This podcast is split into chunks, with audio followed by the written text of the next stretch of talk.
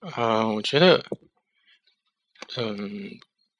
今天我们说管理，其实是，呃，对它的定义是有非常偏颇的地方，因为，嗯，管理实际上是一个很宽泛的话题，但是我们今天把它给缩小了。嗯，管理从其起源来说，从其字面来说，就是。嗯，对一个东西进行自己的认识，嗯，然后使它的那个效率达到最大化，不论是人来说也好，是物来说也好，所以应该说从人的起源开始就应该有管理，所以管理的起源应该追溯到部落时代，或者说是甚至人的。人还为正式形成的时代，嗯，可是管理这个学科来讲呢，嗯，实际上创始人是彼得·德鲁克，彼得·德鲁克自己也承认自己，呃，最大的贡献就是创立了管理学这个学科，嗯，但是我们今天来讲的管理，实际上是把它缩小化了，因为。我们一谈到管理的时候，我们就自然会想到它是一个对大公司大企业的管理。但是实际上，管理应该不仅仅于此。为什么我们一谈到大公司大企管理，就天然的想到大公司大企业呢？那是因为大公司大企业的组织复杂，人事关系复杂，然后我们才意识到我们有管理的必要性。如果两个人，或者几个人的小公司，你去给人家谈管理的时候，人家根本就会不会理你，人家就根本就把它拿做笑话来讲。实际上，这也牵涉到中国人自己的特色，在对于小公司的老板，很容易把自己定位成一个生意人的角色，就是说我们做的事情就是为了赚钱。所以说，中国传统的有无商不奸这个东西。但是，当我们正式进入商业社会的时候，无商不奸这个传统的理念，就对于就给我们带来了一个很整个社会造成了很多的问题。我们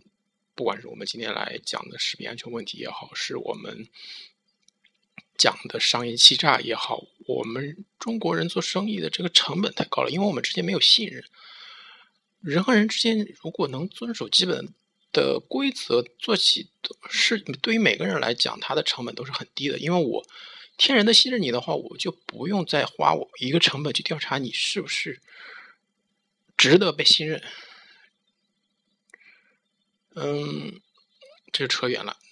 我们来讲的管理，很很多人认为管理是只是大公司大企业的管理，但是实际上，小公司小企业的管理。其实才能够体现出管理的精要所在，因为大公司啊，其实太复杂了，很多时候你在那里面谈管理，你根本就看不出它的效果来。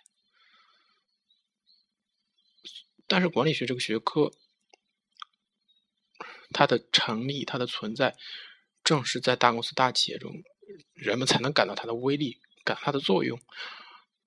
人们才感觉有必要有这么一两个专家去专门的做这件事情，但是这些专家呢，实际上他们所造成的影响是很小的。真正的好企业，它不需要谈管理，它本身自然就有一个向心力去凝聚它去做事情。真正的坏的企业，就算去谈管理，也不过是空头支票罢了。嗯。嗯，那个我们 讲的那个管理，很多管理学家去做的事情，实际上在我们来看是毫无必要的事情。他们把很多简单问题复杂化，他们认为这就是他们的工作。他们无中生有，创造了一大堆名词，创造了一大堆理念，创造了一大堆理论。但是这些理论呢，又会对我们的理解问题造成造成障碍。实际上，也就是维特根斯坦所说的。一入语言，便落窠臼。但是没有语言，我们又没有办办法交流，没有办法传达思想，又会落入到禅宗所说的那种不可说的那种状态中去，就是每个人对于事情无没有办法交流。交流在我们今天看来，已经是我们这个社会之所以能够进步的一个标志。我们之间交流的越充分，我们社会进步的就会越越来越快，越来越充分，越来越奇妙。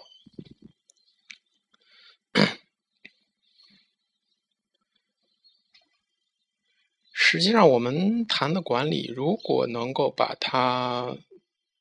更加的宽泛一点，把管理谈到不仅是对于大组织、大企业的管理，而且是对于个人的管理来说，那么这个管理学就对于整个社会来说有更多的意义。因为每个人都需要管理自己，Tack gör.